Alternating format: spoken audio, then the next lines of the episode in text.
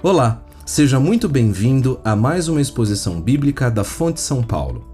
Você vai ouvir agora mais um episódio da série de mensagens chamada Ruth, uma história de redenção. O tema de hoje é Quem será o Redentor? Acompanhe agora com a gente. Nós somos a Fonte São Paulo, inspirando transformação pelo Evangelho. Para aqueles que não me conhecem, meu nome é Amir Velho, né? sempre tem a piada, eu já nasci velho, eu só faço jus ao nome. Uh, primeiro eu vim para São Paulo estudar, então venho do interior, vocês vão escutar um zoor puxado, um, um carregado em algumas palavras. Uh, depois disso eu me tornei esposo da Gabi, da Gabi Velho, e por último eu sou pai da Elisa, né? Então aquele é o pai da Elisa. A gente vai perdendo um pouco da nossa identidade nesse sentido. Uh, se você se conectou agora remotamente pela internet, não se assuste, não é o final do culto, você não perdeu também o horário, né? Porque normalmente eu venho aqui na frente para dar o relatório financeiro. Então não, não se assuste, a ideia não é essa. A ideia de fato é a gente poder continuar a estudar uh, o texto de Ruth, no qual a gente tem estudado nesses últimos é, domingos. E eu aproveito também para convidá-lo para estar aqui, se você está nos assistindo remotamente, para que você esteja conosco novamente. Eu queria que é, vocês mantivessem a Bíblia aberta ou o aplicativo ligado, o celular ligado, em Ruth 3. Ah, o nosso texto hoje é Ruth 3, de 1 a 18. E a pergunta que a gente vai tentar entender um pouco é quem é esse redentor. Então a gente vai trabalhar um pouco em cima dessa parte do texto para entender quem que é essa pessoa. Mas antes disso, a, gente, é, eu queria colocá-los um pouco ao pé do que a gente está passando e dessa série. Né? A série é uma história de redenção, então a gente entra no momento que a gente fala de redenção durante toda a história e a gente vai entender quem é o Redentor. A gente teve recentemente a, no Capacita a aula de bibliologia. O, o Ross teve oportunidade, acho que junto com com Murilo e com, com Beth também, em termos de compartilhar horário aí, com, compartilhar é, aulas, teve essa oportunidade de passar para a gente um pouco do panorama da. E uma, uma coisa muito interessante para nós, ah, e para mim pessoalmente, eu escutava isso de um, de um pastor e eu acho muito interessante, é que talvez aquilo que mais garanta que a Bíblia é de fato um livro real, é o fato dela contar histórias como as nossas histórias. É fato de contar histórias de pessoas como a gente, que tem os mesmos desafios que nós temos, que tem os mesmos sofrimentos que nós temos e que tem os mesmos pecados que nós temos. A gente vê isso e vai ver um pouco durante uma série de personagens que a gente tem. Então, a veracidade da Bíblia é acreditado muito a isso, muito a esse fato. E eu queria ler um texto de Romanos ah, que diz o seguinte: Romanos 15, 4 diz: Pois tudo o que foi escrito no passado foi escrito para nos ensinar, de forma que, por meio da, da perseverança e do bom ânimo precedentes das Escrituras, mantenhamos a nossa esperança. Então, de fato, o que a gente vai procurar ler aqui hoje é para que, de alguma forma, a gente tenha esperança. A gente tenha esperança no que está por vir. E com isso, a gente continua a série de Ruth. O livro de Ruth é um livro que conta uma história que deve ter acontecido uns 1.100 anos antes de Cristo, ah, talvez de 1050, 1300 e pouco antes de Cristo. E a gente tem um, um, uma narrativa muito interessante, como em todo o Velho Testamento, apontando para Cristo. E é isso que a gente vai ver na história de hoje. Ele fala, ah, o livro fala de uma família de Efrateus, a cidade de Efrata, tribo de Efraim, ah, de Belém, moravam em Belém, ah, e um momento muito difícil que foi uma mudança para Moabe. Tinha fome na terra e eles mudaram para Moabe. Quem vive naquela época tem um pouco do que os juízes faziam. Né? Então, o contexto aqui está dentro do livro de Juízes. E eu, ah, um dos livros que ah, a gente leu ou que é para preparar é esse livro do John Piper, que fala Doce e Amarga Providência. Um livro muito bom. E dentro desse livro, se eu não me engano foi dele, uma das referências fala: o mesmo modelo sombrio se repete vez após vez. O povo peca, Deus mandava inimigos contra ele, o povo clamava pedindo socorro, em sua misericordiosa graça, em sua misericórdia, Deus levantava um juiz para o livrar. Isso a gente pode ver no livro de Juízes. Se vocês abrirem Juízes, não precisam abrir, eu vou fazer alguma série de referências aqui, mas a ideia é que vocês mantenham em Ruth. Tá? Se quiser abrir Juízes 2, 16 a 19, diz: Então o Senhor levantou juízes que os libertaram das mãos daqueles que os atacavam. Mesmo assim, eles não quiseram ouvir os juízes. Antes, se prostituíram com outros deuses e os adoraram. Ao contrário dos seus antepassados, logo se desviaram do caminho pelo qual os seus antepassados tinham andado, o caminho da obediência aos mandamentos do Senhor. Sempre que o Senhor lhes levantava um juiz, ele, está, ele estava com o juiz e o salvava das mãos dos inimigos, enquanto o juiz vivia. Pois o Senhor tinha misericórdia, como sempre tem, por causa dos gemidos deles diante daqueles que os oprimiam e afligiam. Mas quando o juiz morria, o povo voltava ao caminho ainda piores do que caminhos antepassados, seguindo os deuses, prestando-lhe culto e adorando-os, recusando a, a, suas, a abandonar suas práticas e seus, seu caminho é, obstinado. E quando a gente lê o Velho Testamento, a gente fica indignado com isso. Né? A gente começa a ler a história do povo que vai é, é, sai do, do, do, Egito, passa pelo deserto, reclama que não tem carne, vem carne, reclama que não tem água, vem água, reclama que não tem uma série de condições e Deus vai provendo. E Deus vai provendo. E a gente olha aquilo indignado. E quando a gente para para ver, a gente não vê que é nada diferente da nossa vida, não é nada diferente das lutas que a gente tem, fazendo menção ao que eu comentei anteriormente. E é até engraçado, porque é algo que a gente olha e fala, puxa, mas eu estou falando deles e isso é para mim, isso cai na minha vida. Então, a história está dentro do contexto de juízes, ah, do, do, do, que foram aí os juízes, inclusive a gente vai citar um deles mais, mais para frente, um dos juízes, e também ah, nesse contexto dessa família que sai para a terra de Moab. Revisando o que a gente viu, né? no primeiro capítulo aí, Ruth 1, ah, o título era O Pior Cenário. E o Murilo, no primeiro domingo de julho, contou a história ah, dessa família, o começo dela. E, gente, Ruth, Ruth 1, é, é, quando, eu, quando eu, eu, escutava, eu lembrei de algo que talvez a maioria, que eu já vou perguntar quem viu, mas talvez a maioria já tenha, vi, já tenha visto aquele, ah, aquela peça do Joseph Klimber. Quantos já viram Joseph Klimber? Levantem as mãos. Não? Então eu vou, vou, vou contar um pouco mais. Tem uma, uh, uma peça uh, chamada Notícias Populares, da Companhia de Comédia Os Melhores do Mundo, e daí cabe ressalva, né? Não é tudo que está ali que é bom, então vale uma observação. Mas uh, uma das cenas, um ator chamado Elder Rodrigues, ele faz esse personagem que é o Joseph Klimber. E o narrador ele tem duas histórias aí, ou duas frases muito características. Né? Ele fala: existem pessoas que não se abalam por nada. Começa assim: existem pessoas que não se abalam por nada. E daí, numa série de eventos, um atrás um, vem uma caixinha de surpresa. Mas a vida é uma caixinha de surpresas. Então, talvez vocês não tenham lembrado quem era Joseph Klimber, mas já tenham ouvido essa frase. E daí, a cada momento acontece uma tragédia na vida dele. Ele perde movimento, ele perde braço, ele perde visão, ele perde fala, e no final vocês podem até procurar, mas no final, até no final acha utilidade para ele de alguma forma, o que de certa forma é interessante para nós. Até na morte, ali tem alguma finalidade. Mas o livro de Ruth, quando o primeiro capítulo, a impressão que nos dá é essa: Joseph Klimber, está tudo dando errado. Né? Morre o pai, ah, depois vem e morre ah, os irmãos, daí a, a, a, começa toda aquela questão do que, fazer, né? Imagino Noemi, e eu não julgo Noemi por isso, porque acho que estaria no mesmo ponto. A gente lê alguns autores lá pesando a mão em Noemi, poxa, mas não confiou em Deus. Ah, não, eu possivelmente faria a mesma coisa de mudar.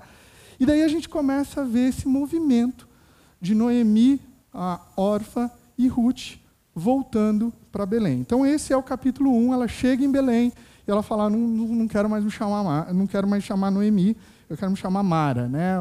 O significado do nome era muito importante naquela época. Em Ruth 2, de 1 a 17, foi a mensagem que o Ross pregou, teve um encontro inesperado. Então, de forma geral, volta, e daí a Ruth, que, que chegou, né? Noemi e Ruth, órfã, voltou aí também, não julgo órfã. Ela não estava errada, ela ouviu o conselho de Noemi. Ela não tem nenhum peso, é que normalmente a gente sempre quer buscar características para falar, esse é o melhor, esse é o que eu quero parecer. A órfã não estava errada no contexto dela ali, mas tinha alguns pontos que sim levaram, como o Murilo bem disse, ao nome do livro ser Ruth e não ser órfã. Então, é, é, é, importante também entender que às vezes vale a pena ir além do conselho, como a gente também vai ver aqui. Então ocorre um encontro inesperado. Né? A Noemi, que está ali, não se lembra que tinha um parente. A Ruth vai trabalhar e descobre que aquele lá é um parente, um possível resgatador do qual a gente vai falar hoje. Semana passada, a Lude é, fala sobre o capítulo 2, a segunda parte do capítulo 2, onde finalmente a gente tem boas notícias e aquilo é compartilhado. A gente vê uma parceria muito grande entre Noemi e entre Ruth, porque elas se falam, elas, Ruth volta e conta para Noemi o que acontece, elas trocam ali informação entre elas e isso mostra uma grande parceria. Possivelmente o Noemi, e indo além, né, extrapolando o texto e imaginando, Noemi investiu muito na vida de Ruth. Noemi deve ter cuidado de Ruth, né? até para ensinar uma série de coisas sendo Ruth Moabita. E a gente vê o quanto que isso é interessante em termos de, de, de relação entre as duas. Hoje a gente vai estudar quem será o Redentor, e a semana que vem ah, vai ter um final surpreendente. vou fazer a propaganda já. Murilo, depois você me passa os créditos aí. E você não pode perder a semana que vem já fica o convite e o Murilo vai fazer o fechamento falando do capítulo 4. E daí a gente encerra o livro de Ruth e começa aí uma nova série uh, na sequência. Uh, eu dividi essa parte, pos, colocado essa introdução, em três partes, da qual a gente talvez cubra duas, tá? passe por uma um pouco mais rápido. É, e não se assustem, o tanto de papel aqui é por causa da letra. A gente vai ficando velho. A Gabi falou: oh, está ficando velho. De fato, eu estou. Então, às vezes você tem que tirar óculos, pôr óculos, e isso é, é complicado. Então, eu fiz com letra maior para poder ler.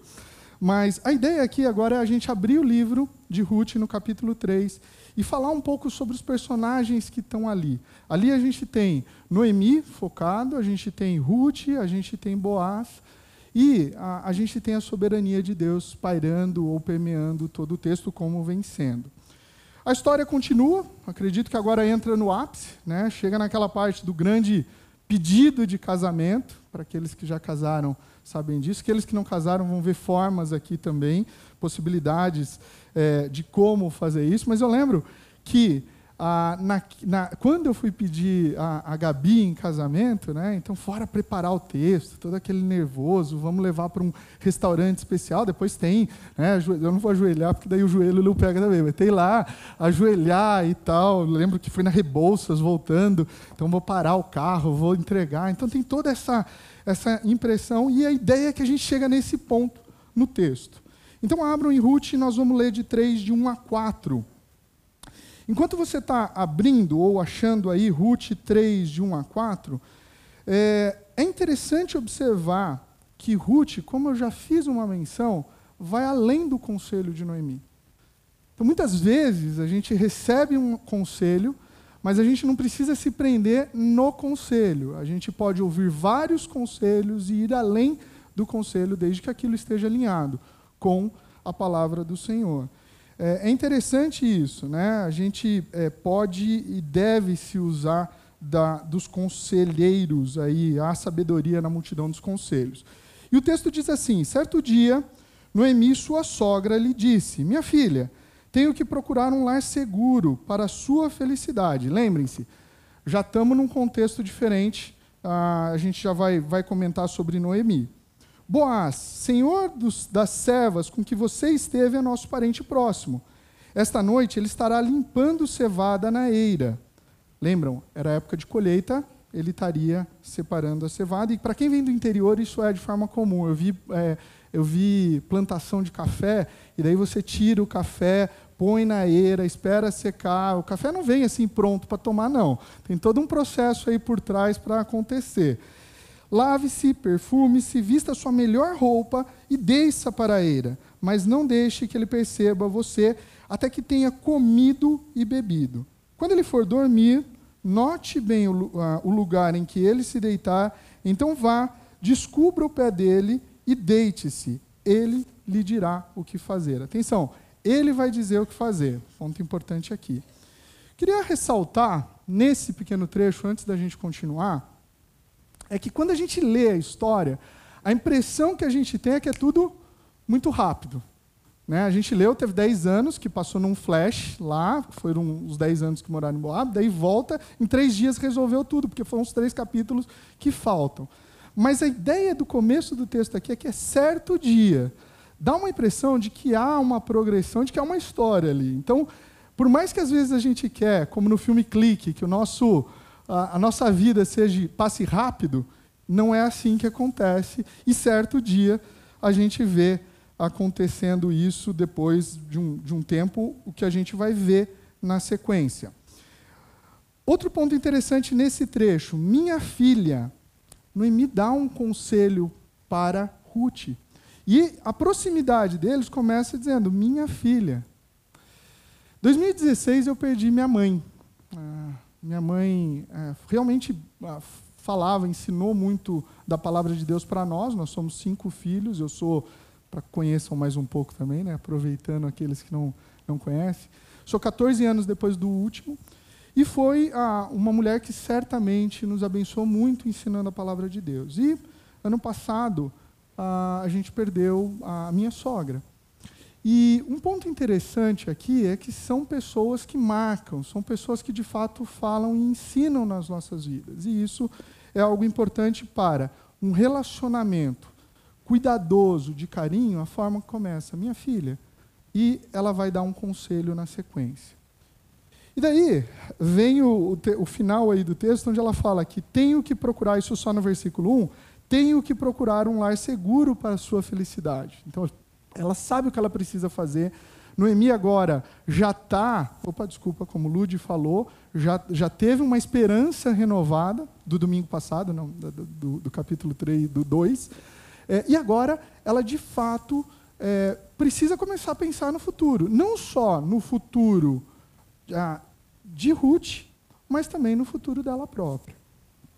Noemi ah, fala, então, tenho que procurar um lar seguro e entende que precisa ajudar Ruth. O texto continua, acompanhe comigo aí. Boaz, senhor das servas com quem você esteve, é nosso parente próximo. Esta noite ele estará limpando cevada na eira. Lave-se, perfume-se, vista sua melhor roupa e desça para a eira, mas não deixe que ele perceba que você, você até que tenha comido e bebido. Quando ele for dormir, note bem o lugar que ele se deitar, então vá, descubra o pé dele e deite-se. Ele lhe dirá o que fazer. Então eu li de novo aqui porque a gente esse esse ponto, na verdade que essa essa outra parte na sequência. Ah, e o ponto aqui é o que a sogra está dando de conselho é: olha, você precisa arrumar um marido. Você está indo no campo, ele não está falando, toma iniciativa, vai lá e conversa com ele. Né?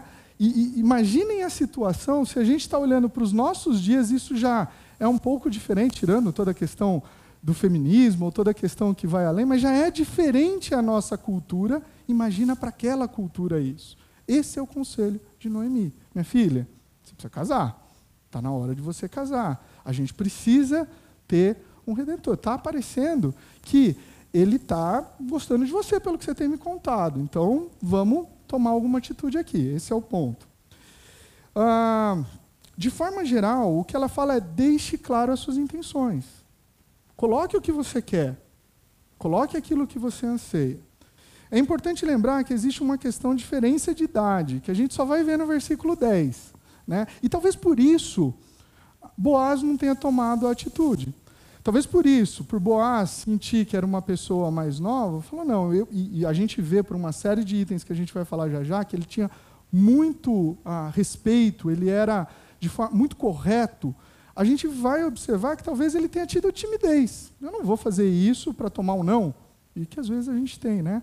Eu não vou me atrever a fazer isso, não só com relação a casamento, mas às vezes com um pedido do chefe ou com qualquer outra situação, porque eu posso tomar um não. E nesse ponto é, deixa claro qual que é a intenção. Ele, a, a, a, Boaz, nessa, né, nessa forma, talvez tenha tido essa espécie de timidez. Além disso, tem a questão cultural que eu comentei com vocês. Né? Eu já falei também de como foi essa sensação no pedido. Então, nesses dois pontos, a gente viu a Noemi falando para Ruth o que deveria fazer. E logo na sequência do texto, vem Ruth. Ruth vai responder a Noemi e vai tomar a ação. Mas quem que é Ruth? Né? Só de forma geral aí, para a gente lembrar. Ela é uma moabita. O que é uma moabita naquele contexto? Moabita, ah, se vocês voltarem em Gênesis 19, 30 a 38, vocês vão entender a história dos moabitas e dos amonitas. E eles são filhos ah, das filhas de Ló numa relação incestuosa numa relação onde, olha, precisamos dar um jeito, senão nós não vamos manter, é, parecido com outros, outros casos que teve na Bíblia, naquele ciclo de que sempre as coisas vão acontecendo errado, redime, Deus abençoa. Mas os moabitas são um, um povo que está fora, é, e na verdade até luta com o povo de Israel. Além disso, se vocês ah, olharem em Juízes 3, de 12 a 30, vocês vão ver uma questão de um rei moabita se levantando contra Israel e o juiz Eude brigando com ele. Então, não é uma nação que se tem muita relação amigável. Eu, eu, eu diria, se a gente for pegar um contexto de hoje, é que nem ah, alguém da Ucrânia, está falando certo? Sim, tá da Ucrânia ir para a Rússia. A, a, comparação é a mesma nesse sentido de movimentação e de passar. Como que vai ser vista aquela pessoa ali dentro? Eu não sei se vocês já tiveram essa experiência de morar em um outro país. Eu, eu não tive experiência de morar, mas conheço pessoas que, quando tiveram, é, contam os diversos casos de como é difícil essa relação com o estrangeiro. Então, nesse ponto aqui, ah, é, é, é, essa questão de ser uma, um povo que, além de brigar com o povo de Israel, é um povo é, que vem de toda uma história complicada. Mesmo assim, a Ruth é uma das cinco mulheres que é citada na genealogia de Cristo em Mateus 1. Então é importante porque ela tem uma importância grande, além de ter um livro com o nome dela, ser o segundo livro com o nome dela, o nome de uma mulher na Bíblia, existe também essa questão dela estar na genealogia, junto com Tamar, com Raabe, com que a gente vai falar já já, com Betseba e com Maria. E outro ponto muito interessante que me lembra a relação, antes da gente falar do texto, né, que me lembra a relação de Jonatas e Davi, é a questão da fidelidade, da lealdade, do, do, do, companheirismo que ela tem, né, que ela demonstra e que ela tem para com Noemi. Então ela responde: Respondeu Ruth, farei tudo o que você está me dizendo. Então ela desceu para era e fez tudo o que sua sogra lhe tinha recomendado. Quando Boaz terminou de comer e beber, ficou alegre e foi deitar-se ah, e, e foi deitar-se perto do monte de grãos. Ruth aproximou-se sem ter, ser notada, descobriu os pés dele e deitou-se. No meio da noite, o homem acordou de repente ele se virou e assustou, lógico. Ele foi dormir, não tinha ninguém no pé dele, de repente acorda tem alguém no pé dele. Ah, às vezes acontece isso em casa, a Elisa acorda, vai dormir, de repente eu estou quase caindo da cama, né? porque ela, ela, eu não sei como, mas tem a capacidade de ocupar quase todo o espaço da cama, ela se vira assim, e daí a gente fica caindo. Então ela está no quarto dela, ela vem e eu, eu acordo e falo, hum, que dor nas costas, o que será que aconteceu? Então, é, é, é, estranho nesse sentido. No meio da noite, o homem acordou de repente, ele se virou, assustou, como a gente viu, ao ver a mulher deitada aos pés. Quem é você? perguntou ele. Sou sua serva Ruth, disse ela. Estenda a sua capa sobre a sua serva, pois o Senhor é resgatador. Ah, é interessante que Ruth fala que vai fazer tudo o que Noemi propõe que ela faça, mas Ruth vai além. Ah, isso não estava muito ah, claro em, em, alguns momentos para mim, a primeira vez que eu vi, mas Ruth, vocês vão ver daqui a pouco que ela fala também para Boaz, ela indica para Boaz o que ela quer. Estende a sua capa sobre mim. E se a gente pega esse estende sua capa sobre mim, ela está deixando claro, ela não fez só o que Noemi falou. O que, que Noemi tinha falado? Ele vai dizer o que você tem que fazer. Mas ela foi além. Esse é um ponto importante. Ela escuta os conselhos, diferente do que a gente vê hoje, e ela vai além. Outro ponto importante aqui é, é que Boaz ah, tem uma referência que ele ficou alegre. E a ideia aqui, quando a gente lê o texto, é que pode parecer que ele tomou umas e outras a mais. Né? Ele ficou alegre nesse sentido. Eu não creio que é o que está aqui nesse texto. Porque se ele tivesse ficado alegre no sentido que está aqui, ele não teria sido tão consciente no que vem na sequência.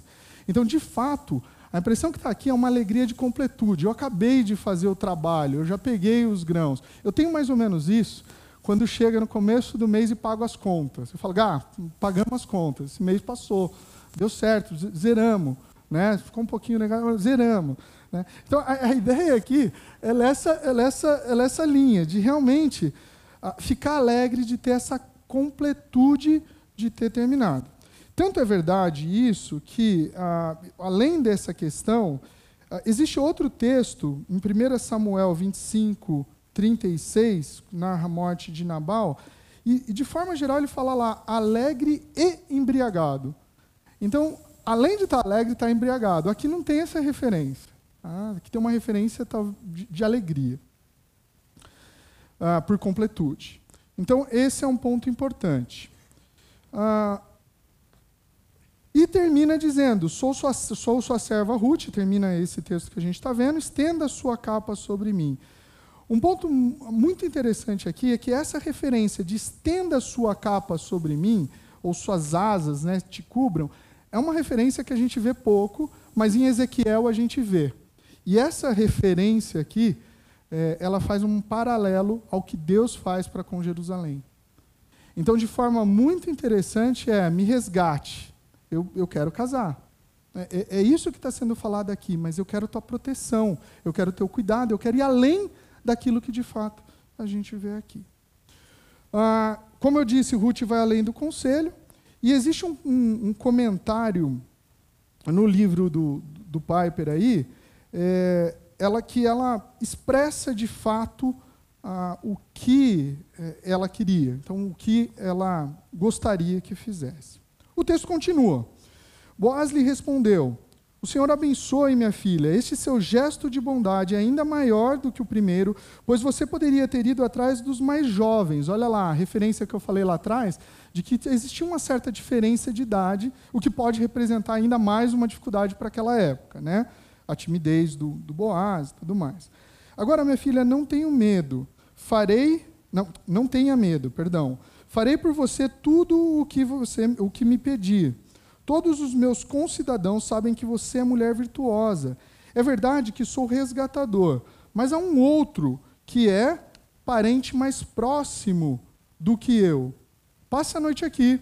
De manhã veremos. Se ele quiser resgatá-la, muito bem, que resgate. Se não quiser, juro pelo nome do Senhor que eu a resgatarei.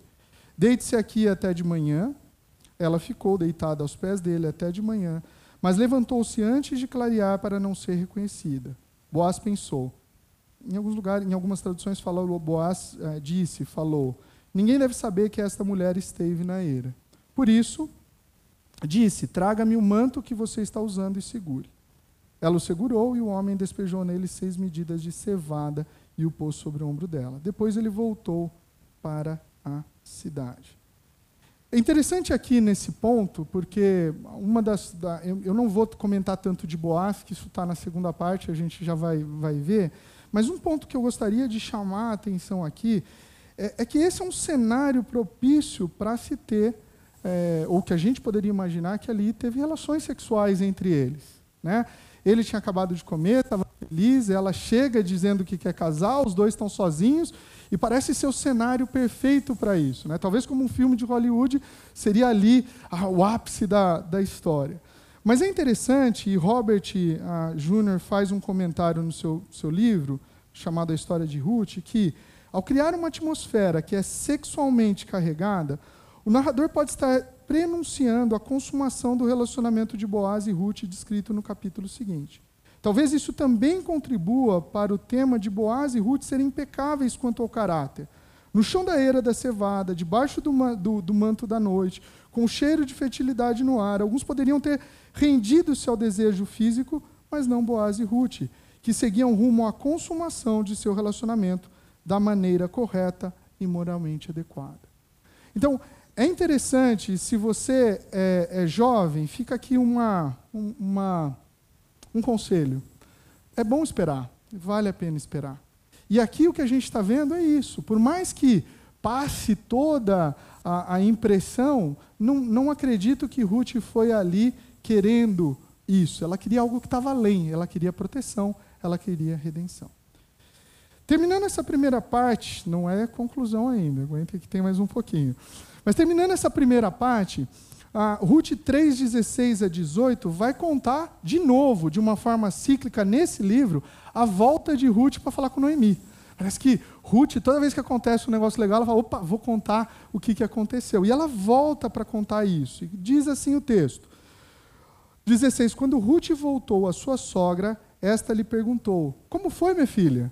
É interessante porque Noemi também tem interesse, né? não só o interesse de ser redimido em conjunto, mas o interesse de relacionamento. E aí, eu te falei, o que, que fez, o que aconteceu? E a gente tem muito disso com, com amigos. Né? E aí, você falou, como que foi, o que, que o cara respondeu? Isso é saudável. Ruth lhe contou tudo que Boaz lhe tinha feito, tudo que Boaz lhe tinha feito e acrescentou. Ele me deu estas seis medidas de cevada, dizendo: Não volte para sua sogra de mãos vazias. Disse então Noemi: Agora espere, minha filha, até saber o que acontecerá. Sem dúvida, aquele homem não descansará enquanto não resolver essa questão hoje mesmo. E aqui tem uma referência de fato a um tempo, né? Olha, ele vai, ele, ele acho que entendeu agora o recado. É, ele gosta de você pelo que ele fez, pelo que ele falou, e agora ele está correndo para resolver e vai ser hoje. Tá? Mas tenha calma. É, esse é um ponto interessante do tipo, olha, espere. Respira. É, entendi, tá? Mas já chega. Então, esse é um ponto muito interessante ah, e, e, é um ponto que a gente pega onde Ruth questiona, ah, onde, perdão, Noemi questiona Ruth. E, de fato, o que a gente vê aí é Ruth como uma mulher de Provérbios 31, uma mulher virtuosa, né? 31, 10 começa a descrever as características dessa mulher. É, eu achei a minha mulher virtuosa. E daí a ideia é quais são as características para que, numa relação, você possa procurar pessoas virtuosas, né? seja para um relacionamento de marido e mulher, seja para um relacionamento de amiga, seja para um relacionamento é, de amizade. A gente entra na segunda parte, que de fato agora a gente vai falar. Então, teve uma introdução, teve toda essa parte que eu não queria perder da história, mas agora de fato a gente vai falar do uh, Redentor. A gente vai falar daquele que tinha a capacidade, como o Lude comentou, não só de é, é, redimir, mas também de proteger. Né? Ele usou essa expressão no domingo passado. O Redentor de Ruth é interessante que, além dele ser bisavô de Davi, pai de Obed, que foi pai de Jessé, ele tem características que lembram o Senhor Jesus e a gente vai analisar essas características, vai olhar essas características, linkando com o texto. Que, tem, que parte do texto fala isso? Mas antes disso, quem que é ah, Boaz? Quem que é ele? Onde que ele caiu ali e não tem a história dele? Boaz é filho de Raabe. Ah, Raabe é uma mulher que era prostituta, é, e que ajudou os espias que foram mandados por Josué para Jericó. Então esse é o contexto. Ele vem é, como filha, como, como filho, perdão, de Raabe. Certamente ele sabia o que era o desprezo. Acredito que ah, ele tinha ouvido história, e acredito que ele é, é, tinha ouvido da, da, sua mãe até, falando: olha, eu fui desprezado, eu teve, tive esse passado. E, e isso faz com que é, de certa forma, ele consiga entender um pouco mais, ele cria uma empatia com essa relação de estrangeiro, que Ruth de fato tem. Ah, a gente vê traços nele de um relacionamento com Deus, a gente vê isso, e isso, do que aparece aqui, não parece de graça. Ele foi ensinado, né? Tem um, um, texto que, que a gente gosta muito, eu e a Gabi, inclusive é, é o texto que está na, na nossa aliança, Salmo 38, 3 e 4, que diz: O que ouvimos e aprendemos, o que nos contaram nossos pais, não encobriremos aos nossos filhos, contaremos às vindouras gerações os louvores os feitos do Senhor. É, essa, essa forma de passar para frente, que daí é um aviso também aos pais, né?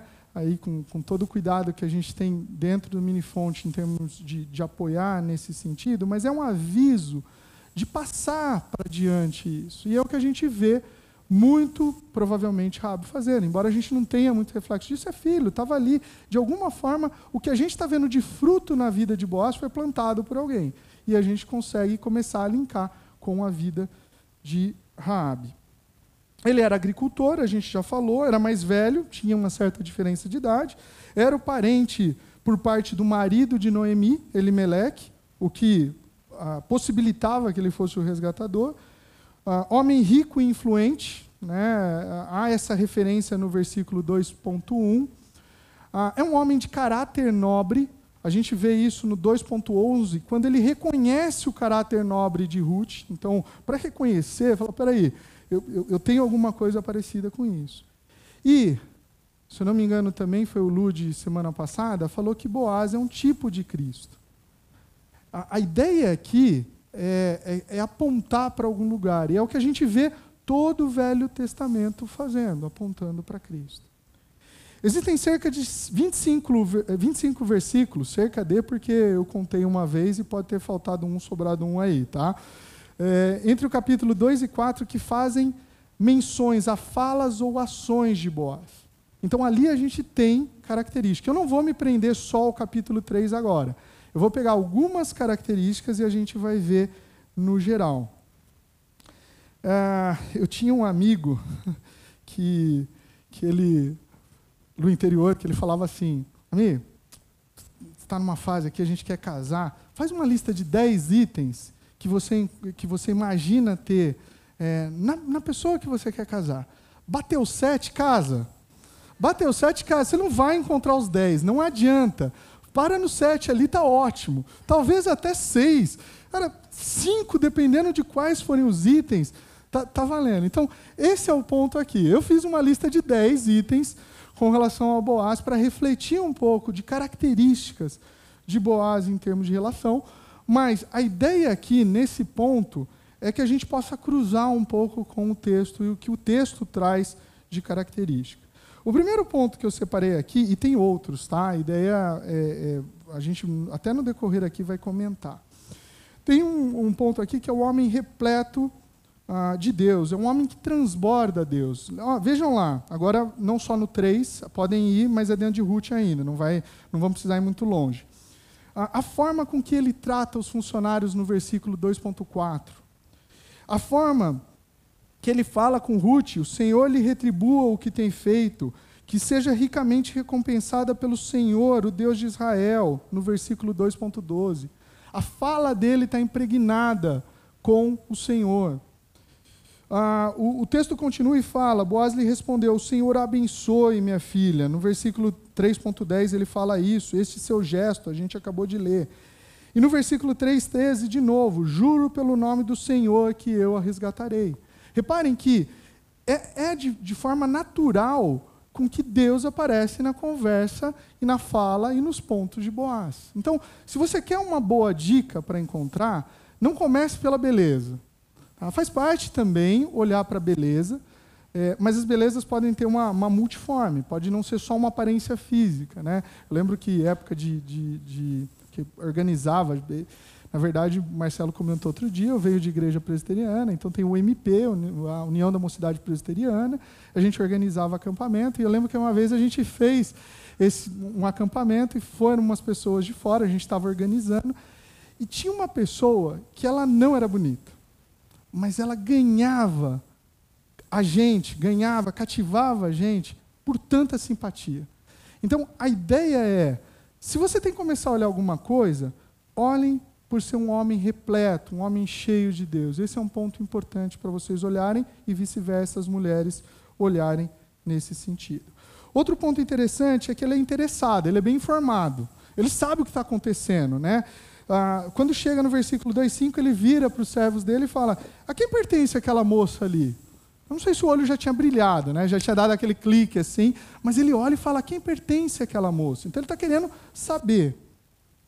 Quando ele escuta quem é a moça, contaram-me tudo o que você tem feito por sua sogra. Então ele escuta isso dos servos, quem é, que ajudou a sogra, e depois ele fala: contaram-me tudo o que você tem feito pela sua sogra. Quem é você? Ele pergunta no item 3.9, durante a noite, a gente acabou de ler. De repente ele vira e fala: Quem que é você? Que está na minha. Ele está querendo saber. Né? Aquilo lá, eu não sei se era só por interesse, mas pode ser por um susto que ele teve. Mas ele está interessado. Né? Ele não saiu é, mandando embora. Corre, corre. Não foi isso. Ele, Quem que é você? Então, esse é um outro ponto. Ele é interessado, ele quer saber. Terceira característica, ele é bondoso. Olha só quantos textos que falam sobre a bondade de Boaz. Não vá colher noutra lavoura, sem, nem se afaste daqui, versículo 2.8, é, 2.8. Ah, quando tiver sede, beba da água dos potes que os, os rapazes encherem. Venha cá, pegue um pedaço de pão e molhe no vinagre, 2.14. E é interessante que no 2.14 fala assim, ela comeu até ficar satisfeita e ainda sobrou. Em algum lugar do Novo Testamento vocês vão ver essa expressão, e ainda sobrou. Né? E é interessante porque, de alguma forma, parece que o texto começa já a refletir lá na frente. Multiplicação dos pães a gente vê, e ainda sobrou, ainda recolheram doze cestos, por aí vai. Mesmo que ela recolha entre os feixes, não a repreendam. Ele fala no 2,15 para os servos: Farei por você tudo o que me pedir, versículo 3,11, a gente acabou de ler. Ela o, o, segurou, o segurou, e o homem, Boaz, despejou nele seis medidas de cevada e o pôs sobre o ombro. Então, de forma geral, ele está procurando, ele é bondoso, ele procura ajudar.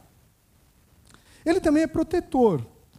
Não só fisicamente, mas moralmente ele protege Ruth. Ele se preocupa com Ruth. Olha lá. Darei ordem aos meus rapazes para que não toquem em você. Versículo ah, capítulo 2, versículo 9. Passa a noite aqui, de manhã veremos. Né? A gente já, já fez, citou esse texto. Deite-se aqui até de manhã. Boaz pensou: ninguém deve saber que essa mulher esteve na eira. São provas de cuidado, de proteção que ele tem e que ele demonstra ali por Ruth. Além disso, ele é justo, ele é correto.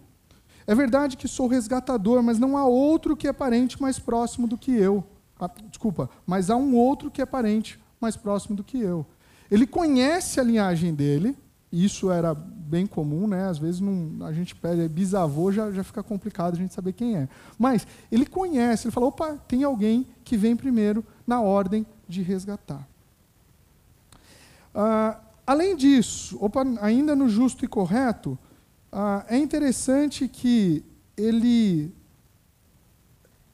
adquire o direito aí, ou deixa claro que ele quer adquirir ou que ele quer com, comprar as posses dela. Né? Nessa parte é, de identificar, ele fala lá, no 4.10, eu estou me adiantando, mas eu não, é só, é só uma, um trailer, não é um, um, spoiler não, tá, Murilo? Fica tranquilo.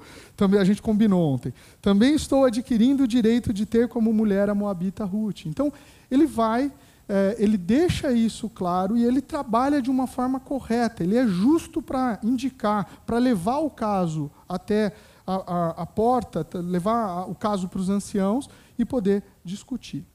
Outra coisa legal, ele reconhece a atitude dos outros. Lá no 2:12, no versículo 2:12, a gente já viu ele fazendo isso para com Ruth, né? Falando, olha, me admiro o que você tem feito, eu já ouvi falar de você. No 3:10 que a gente acabou de ler, ele, ele fala: você poderia ter ido atrás dos mais jovens, ricos ou pobres, mas você teve um gesto de bondade. Ele reconhece isso, ele consegue perceber e identificar isso nas pessoas. E, ah, e não, e nessa página, ele é educado. Tá?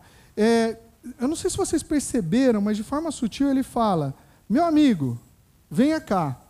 E, e talvez o, o, o, Rodrigo, estou falando o Rodrigo porque eu conheço, trabalha num, num mercado parecido com o meu. Sabe quanto que é difícil a gente ter competidor? Na verdade, no geral, é difícil a gente ter competidor. E de forma geral, ele está falando aqui para um competidor dele, né? que também é um parente, mas que ele está querendo alguma coisa em comum. Ele fala: peraí, vem cá, meu amigo, vamos, vamos conversar. A forma com que ele coloca é, é educada, a forma com que ele trata os funcionários é educada. E parece que não, parece que você, que a gente não vê isso no dia a dia, é, que a gente não vai perceber isso no dia a dia, mas as pessoas percebem. Se isso está impregnado em você, isso faz diferença. Ah, eu, ah, uma vez, uma, conversando com uma pessoa, ela falou: parou essa situação? Olha lá, a pessoa fala oi para os funcionários, fala oi para o pessoal de limpeza. Isso faz diferença. A educação é, chama a atenção, principalmente num cenário do mundo que a gente está. Ele é estratégico. Né? Ele sabe por onde ele quer ir. Boaz, porém, lhe disse: No dia em que você adquirir as terras de Noemi da Moabita Ruth, estará adquirindo também a viúva. Vocês vão ver isso domingo que vem. Mas ele pensou e falou: opa, peraí, cuidado, vamos, vamos por aqui. Ó. É, você está querendo isso, mas tem mais isso que você tem que levar. Então, toma cuidado. Vocês vão ver isso domingo que vem. E o resgatador, ele é resgatador. Ah, ele, ele, de forma geral, ele, ele sabe que ele é. Verdade, ele, ele fala no 3.12 para Ruth. É verdade que eu sou resgatador, mas há um outro que é parente mais próximo do que eu. Ele fala também, juro pelo nome do Senhor que eu a resgatarei. Então, ele sabe, ele tem consciência disso e ele tem consciência da lei do Senhor, como a gente vai comentar já já. Por fim, ele é de palavra. E daí vocês verão venham domingo que vem. Se não puderem vir, acessem, escutem depois, mas vocês verão que de fato ele é uma pessoa de palavra. Características, dez características interessantes de observar na vida de Boaz. E se vocês olham para essas características, muitas delas apontam, ou todas elas apontam, para Cristo. Todas elas lembram Cristo. Né? Eu gosto muito de uma passagem que fala que o anjo, e ali pode ser daí a gente checa depois com, com o Marcelo no original, mas é, fala que, que o anjo disse: olha, depois de ressuscitar, de Cristo ressuscitar, fala para as mulheres: vá e fala para os discípulos e para Pedro. Existe um cuidado ali é, relacionado a, pelo que Pedro tinha feito de negar Jesus, para ir falar com ele. Então, essa preocupação, esse, esse cuidado, a gente pode ver na vida de Boaz, é, como um prenúncio como apontar para isso. Mas existe uma última parte, antes da gente concluir, é, que é justamente o cuidado de Deus. A gente observa em toda a história de Ruth, embora seja pouco falado as ações de Deus, o cuidado de Deus permeando toda a história. A providência de Deus está em cada ação, em cada parte da história que a gente vê aqui. Ah, é a história, na verdade, de Deus redimindo Noemi e Ruth através de um resgatador, Boaz, que a gente acabou de ver algumas características dele. Ah, a gente vê ah, no mini fonte as crianças aprendendo sobre características, sobre atributos de Deus. E daí tem vários, né? Recentemente, foi ano passado, eles aprenderam um, uma lista dos atributos de Deus. Mas eu queria ressaltar alguns que estão ligados aqui ao que a gente está tá vendo. Inclusive, se você está em casa, está perdendo a oportunidade de trazer uh, o seu filho para aprender isso com as crianças. Então, é, seria muito interessante para ver esse tipo de. É, aprender esse tipo de, de coisa com as crianças e desde pequeno, como a gente já viu. O primeiro deles, da característica que eu queria ressaltar de Deus nesse texto, é a providência.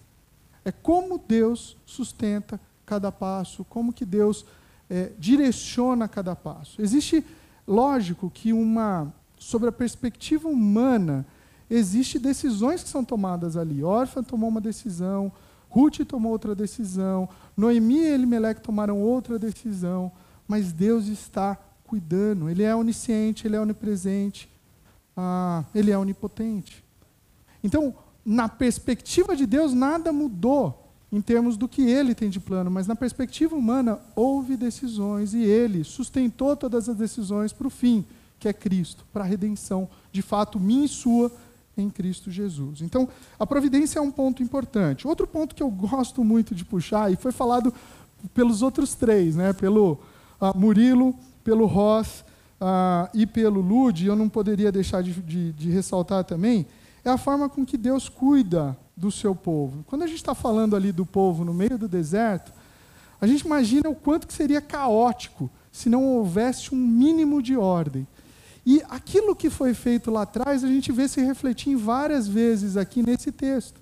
A gente vê as leis que foram dadas a Moisés se refletindo aqui nesse texto. 613 leis foram dadas a Moisés. E daí eram leis que pode e não pode. É do tipo, ó, pode fazer isso, não pode fazer aquilo. Mas Deus já tinha planejado e já cuidava com essas leis do seu povo. Então a gente vê aí, várias vezes foram, foram citadas, a lei do levirato, que vocês podem encontrar em Deuteronômio 25, de 5 a 6. Essa questão de, de assumir a família, de manter a, a, a linhagem da família. A gente pode ver o cuidado com o estrangeiro, Deuteronômio 24, 17 a 22, ou Levítico 23, 22, fala sobre isso. Quando fizerem a colheita, não colham até as extremidades da lavoura. São, são textos que apontam para o cuidado do Senhor que a gente vê agora que a gente vê se refletindo no dia a dia. Que é aquele negócio, por que, que eu preciso de lei, né? E de fato a gente está num outro, numa nova aliança. Mas a gente precisa de leis de forma geral para que a gente se proteja e proteja o outro. Então, esse é o ponto aqui do cuidado de Deus que vai muito além. E assim, essas são, são duas leis que, que separam aqui, levirato e, e do estrangeiro, mas tem outras, né? A lei do, do, do jubileu, né, que de tempos em tempos voltava à terra, que de tempos em tempos os escravos eram liberados. Né? E isso tudo é um cuidado de Deus para que as coisas caminhassem dentro de um povo, de uma nação.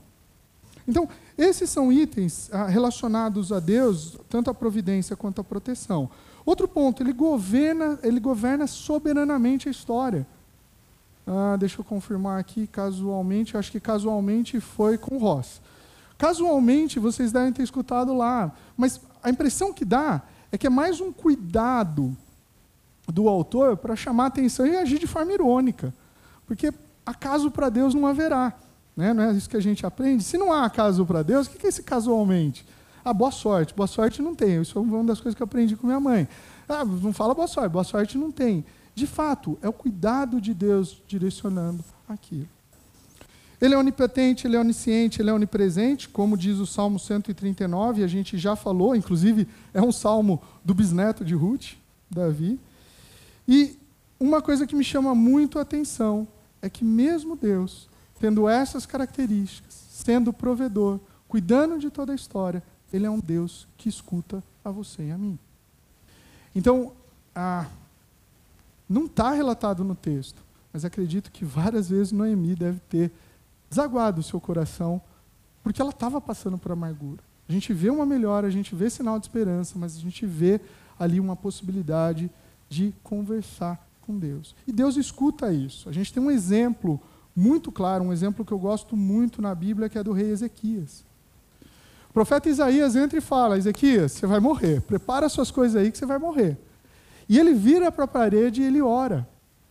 E ele pede mais tempo de vida. E antes que Isaías saísse, Deus vira para Isaías e fala: Fala para Ezequias que ele vai ter mais tempo de vida. Não, não, fugiu do controle de Deus. Deus sabia disso. Ele é onisciente. Mas sobre a perspectiva nossa, sobre a perspectiva da gente, a gente precisa falar para as pessoas do amor de Deus. A gente precisa orar. A gente precisa agir, porque a gente não sabe. Então a gente precisa ter esse tipo de ação. Não, não, cabe aqui entender se foi bom ou não os outros 15 anos que Ezequias teve. Não é esse o objetivo aqui. Mas, de forma geral, uh, ele teve uh, essa possibilidade. Uh, eu gostaria de concluir pegando essas três partes que a gente passou e olhando um pouco para a nossa vida. Né? O que, que a gente aprendeu com a ação de Deus, com a vida de Boaz e com Ruth, e o que, que a gente pode aplicar na nossa vida sobre esse aspecto. A ação de Deus ah, na restauração, o que Deus fez na vida e como Ele transformou a vida de Ruth. Esse é um ponto importante para considerar. Ele pode transformar a sua vida, ele pode transformar a minha vida. E daí você tem duas opções. Né? Não desmerecendo o órfão, mas você tem a opção de ser usado por Deus, ou você tem a opção de não fazer coisa errada, porque o órfã não fez errado, ela seguiu o conselho de Noemi, mas ela não foi usada como Ruth foi. Em qual ponto você quer estar? de qual forma você vai querer agir. Porque na prática, Deus vai fazer. Dependendo ou não dependendo de você, Deus vai agir. Onde você quer estar dentro da ação de Deus. Ah, quantas vezes a gente pensa apenas em nós e não nos outros? Um outro ponto aqui é como Ruth abre mão do olhar dela para poder cuidar de Noemi. E isso ela faz de forma a demonstrar amor. E como consequência, Deus abençoa. Ela não faz esperando que Deus fizesse isso, porque não tinha perspectiva alguma. Se Noemi não lembrava que tinha um resgatador e já não tinha corrido para voltar, Ruth muito menos sobre esse aspecto. Mas nesse ponto, quantas vezes você tem feito sem ter interesse de receber alguma coisa em troca? Ah, qu quantas vezes a gente tem é, ajudado uma outra pessoa e talvez até depois de um tempo recebido algo de Deus em virtude disso, sendo altruísta de fato, simplesmente por identificar é, e por, por ter empatia com a vida daquela pessoa. John Piper, no livro Doce e Amarga Providência, escreve assim: A vida não é uma linha reta que vai de uma bênção para outra até chegar ao céu. A vida é uma estrada cheia de curvas e problemas, revés após revés. O ponto principal de histórias bíblicas como de José, Jó, Esther e Ruth é nos ajudar a sentir em nossos ossos, não apenas em nossa cabeça, que Deus é por nós no meio de todas essas eh, eh, estranhas viradas. A gente cantou sobre como que Deus cuida da gente. Deus não está apenas aparecendo depois do problema e fazendo uma limpeza em tudo. Ele está planejando o curso e gerenciando as dificuldades com propósitos que alcancem, alcançam bem longe, para o nosso bem e para a glória de Cristo Jesus. Então, além de você é, agir de forma altruísta, lembre-se que problemas haverão.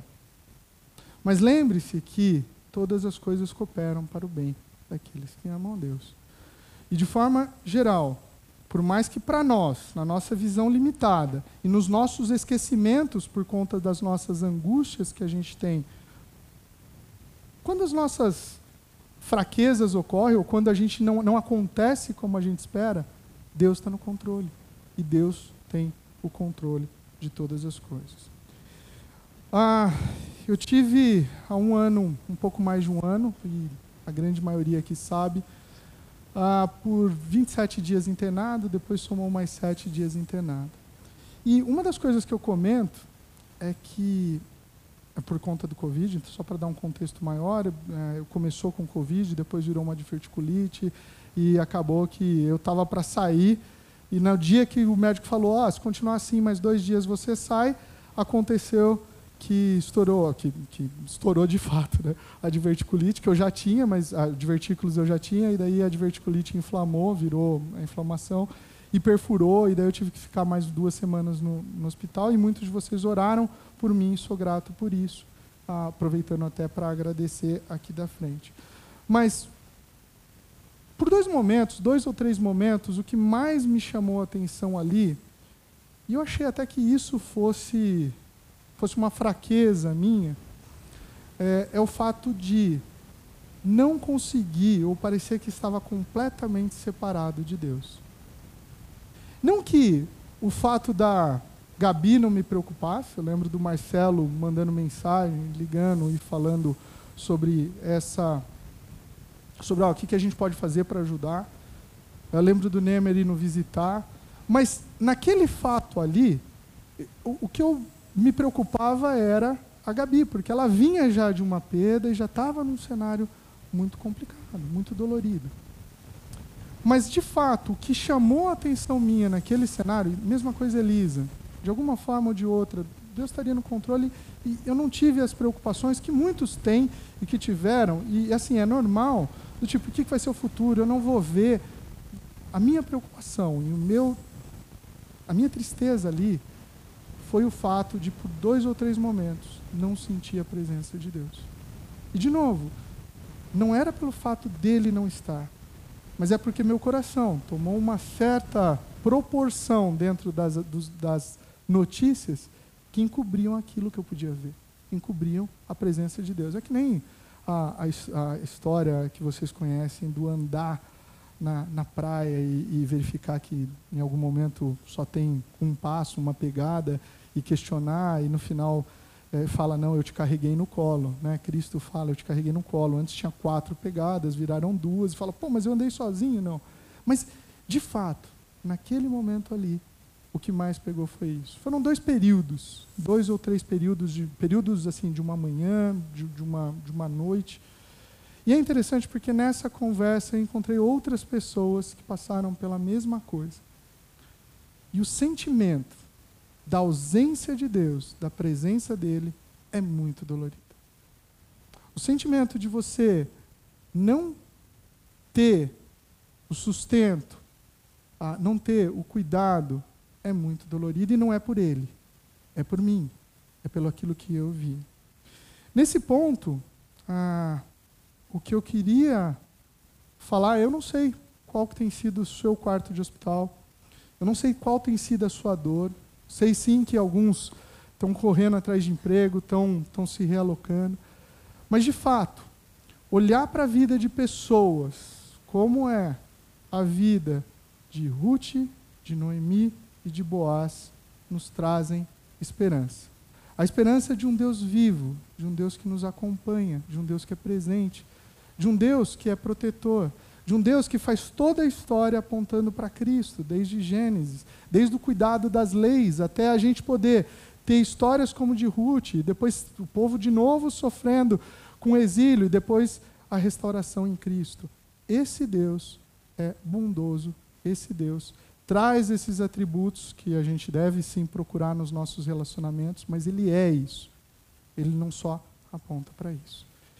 Que a gente possa orar agora, é, e mesmo não sabendo do seu problema, da sua dificuldade, a gente possa derramar diante desse Deus poderoso essa dificuldade. Vocês possam abaixar a cabeça, é, orar, coloque diante do Senhor aquilo que tem afligido o seu coração.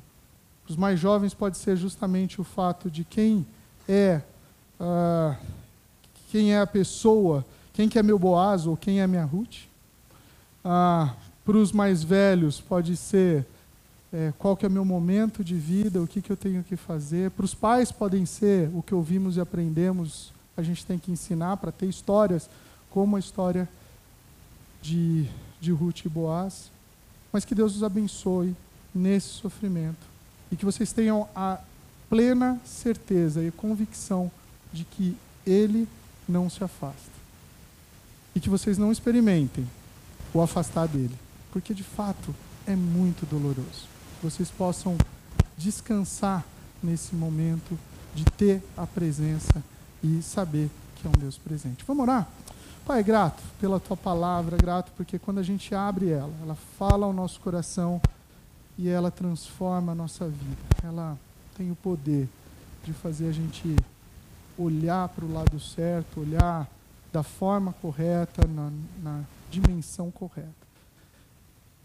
Não sei quais são as dores, os desafios que cada um está tendo aqui, mas eu coloco diante de Ti a vida de cada um, a luta de cada um, a minha vida, a vida da minha família, para que o Senhor possa trabalhar e que o Senhor possa escrever a história.